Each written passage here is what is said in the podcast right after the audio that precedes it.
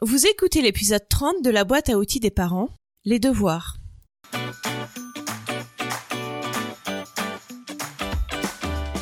Bonjour, je m'appelle Juliette Cerceau et je suis ravie de vous accueillir sur la boîte à outils des parents. Je suis coach parental et coach de vie certifié. La boîte à outils des parents, c'est le podcast dédié aux parents d'enfants de la naissance à l'adolescence. Chaque mardi, je vous donne des outils concrets, applicables facilement et immédiatement pour vivre une parentalité plus épanouie. C'est un épisode qui s'adresse aux parents d'enfants qui sont en primaire évidemment, puisqu'avant les enfants n'ont pas de devoirs. J'interroge souvent mon audience pour savoir quelles sont ses préoccupations, ses difficultés, et donc quels épisodes a-t-elle besoin d'entendre.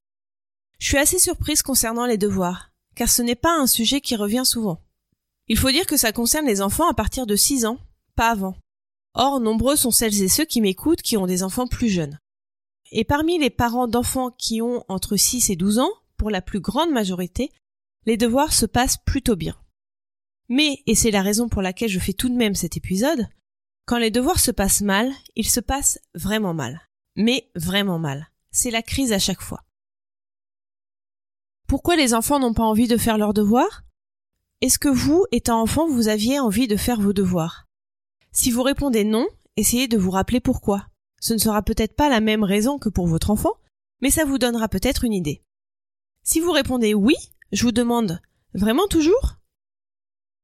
Si vous répondez ça dépend, vous êtes comme moi. J'adorais apprendre, j'adore toujours d'ailleurs, mais beaucoup plus en histoire qu'en maths. Malgré tout, je faisais toujours mes devoirs, même si je râlais parfois, parce que je voulais être une petite fille modèle.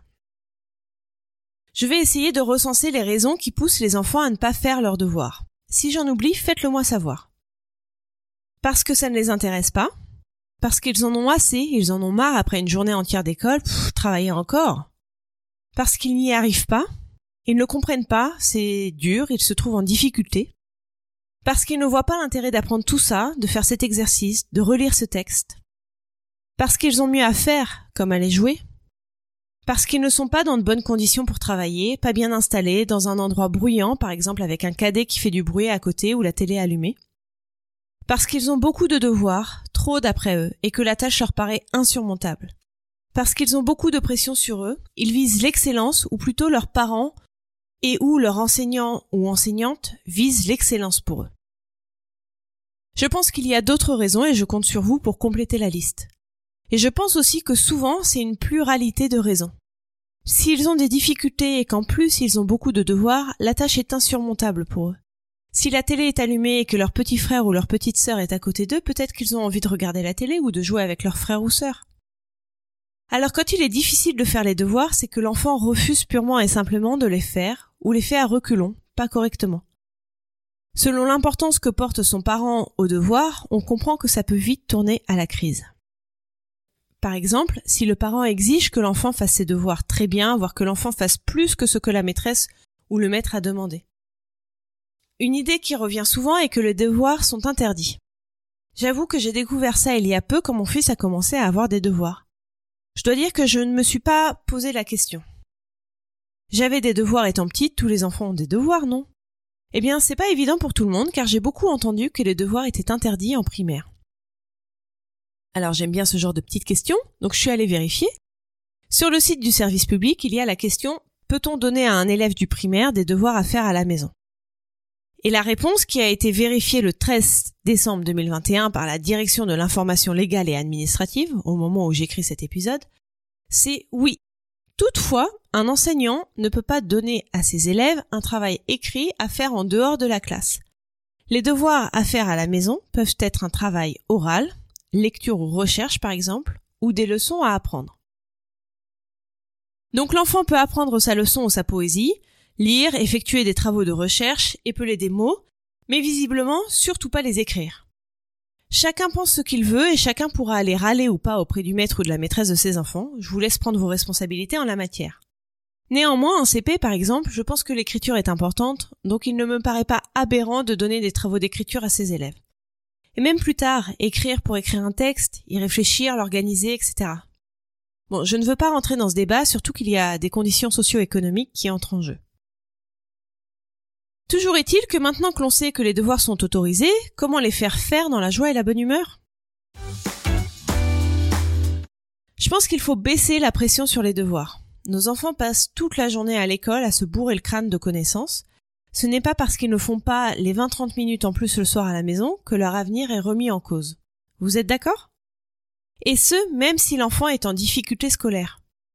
Ça vous paraît peut-être complètement aberrant ce que je viens de dire, parce que si l'enfant est en difficulté scolaire, au contraire, il faut qu'il travaille plus. Si vous pensez ça, c'est sûrement que vous avez peur pour votre enfant. Vous avez peur qu'il ne trouve pas sa place dans la société, qu'il galère à la trouver, qu'il soit toujours considéré comme le cancre de la classe, ou pire qu'il soit chômeur toute sa vie. Si vous pensez ça, je pense que vous vous trompez.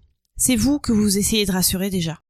Et puis gardez en tête qu'à l'école, on ne valorise que deux formes d'intelligence, alors que l'intelligence prend de multiples formes, selon la théorie de Howard Gardner élaborée en 1983.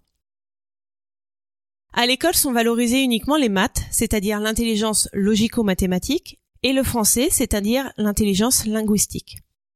Il n'est fait aucun cas de l'intelligence musicale, visuelle spatiale, corporelle kinestique, naturaliste, interpersonnelle ou sociale et de l'intelligence intrapersonnelle. Plusieurs d'entre elles sont liées les unes aux autres, mais l'intelligence dans laquelle on excelle n'est pas forcément l'une des deux qui sont travaillées et valorisées à l'école. Croyez-vous qu'un garde forestier a besoin d'avoir une intelligence linguistique hyper développée? Je ne crois pas. Et pourtant, ce n'est pas parce qu'on est garde forestier qu'on est malheureux, n'est-ce pas? Ce que je veux dire, c'est que si votre enfant n'est pas bon à l'école, eh bien, vous savez dans quoi il n'est pas bon. Vous pouvez alors chercher dans quoi il est bon, ce qui le passionne. Car il y a forcément quelque chose. On est tous doués dans quelque chose. Il suffit de trouver quoi. Si les devoirs se passent mal quand vous voulez les faire avec votre enfant, essayez de voir comment ça se passe quand il les fait tout seul ou quand il les fait avec quelqu'un d'autre. Ça peut être le coparent, la tata, le tonton, la mamie, le grand frère ou la grande sœur. Ça peut être l'étude aussi. Vous pouvez essayer tout ça. Vous pouvez aussi essayer de l'autoriser à ne pas les faire. Oui, oui, vous m'avez bien entendu. Vous pouvez l'autoriser à ne pas faire ses devoirs. Prenez ça comme une expérience. Qu'est-ce qui se passe alors? Est-ce qu'il se fait rabrouer par son maître ou sa maîtresse? Est-ce que ses résultats scolaires baissent? Dans ce cas, votre enfant aura vu quelle est la conséquence à ne pas faire ses devoirs. Nos actes et nos choix ont des conséquences, je le répète souvent, c'est une façon de plus d'apprendre à votre enfant d'assumer ses choix et ses actes. Ou est-ce qu'au contraire, ça passe complètement inaperçu, c'est-à-dire que ça n'a aucun effet sur ses résultats scolaires S'ils étaient bons, ils le sont toujours. S'ils étaient moins bons, ils le sont toujours, et le maître ou la maîtresse ne le remarque pas. Alors là, je vous laisse en tirer les conséquences. D'un côté, vous voulez apprendre à votre enfant à respecter les consignes de son maître ou de sa maîtresse. Vous voulez qu'il le ou la respecte dans sa figure d'autorité. Mais de l'autre, vous économisez un moment désagréable à votre enfant et à vous. La question se pose et je suis sûre que vous trouverez la solution qui s'accordera le mieux avec tout ça. Je vais vous dire ce que je fais moi. Je veux vous préciser que mon fils est pour l'instant, je ne sais pas combien de temps ça va durer, très à l'aise à l'école. Pour lui, tout est un peu facile. Il n'a pas beaucoup d'efforts à fournir pour apprendre. Et il aime apprendre, il est curieux de tout. Donc je ne suis pas derrière son dos, d'autant qu'il réclame de l'autonomie en la matière. Je le laisse faire ses devoirs tout seul. J'ai quand même l'œil et l'oreille qui traînent. Parfois il les fait parfaitement seul, parfois je dois revoir avec lui. Mais plus pour vérifier qu'il sait faire que pour lui apprendre. Donc c'est très facile pour moi et j'en suis bien consciente. Mais parfois il ne veut pas les faire. C'est assez rare. Donc dans ce cas, je ruse, je l'autorise à faire à moitié ses devoirs, et un peu plus tard dans la soirée, je me débrouille pour lui poser une ou deux questions. Et parfois il ne les fait pas du tout. Ça n'est pas arrivé souvent, mais ce jour-là, j'ai compris qu'il en avait ras-le-bol de l'école, des devoirs et d'apprendre, ou plutôt réviser, et il n'a pas fait ses devoirs. Alors bien sûr, je ne lui dis pas D'accord, tu as le droit de ne pas faire tes devoirs. Je lui dis Je comprends que tu sois fatigué, et puis ce texte, tu l'as déjà lu, tu en as marre, donc on fera les devoirs à un autre moment. On les a pas fait à un autre moment, mais il n'y a eu aucune conséquence. J'ai conscience que ce n'est pas pour tous les enfants et les parents pareil. J'ai conscience d'avoir beaucoup de chance, et pour l'instant, parce qu'il n'est pas dit qu'il en soit toujours ainsi. Je voulais juste vous donner un exemple, parce que juste de plusieurs techniques, je m'adapte à la situation qui se présente à moi, au moment où elle se présente.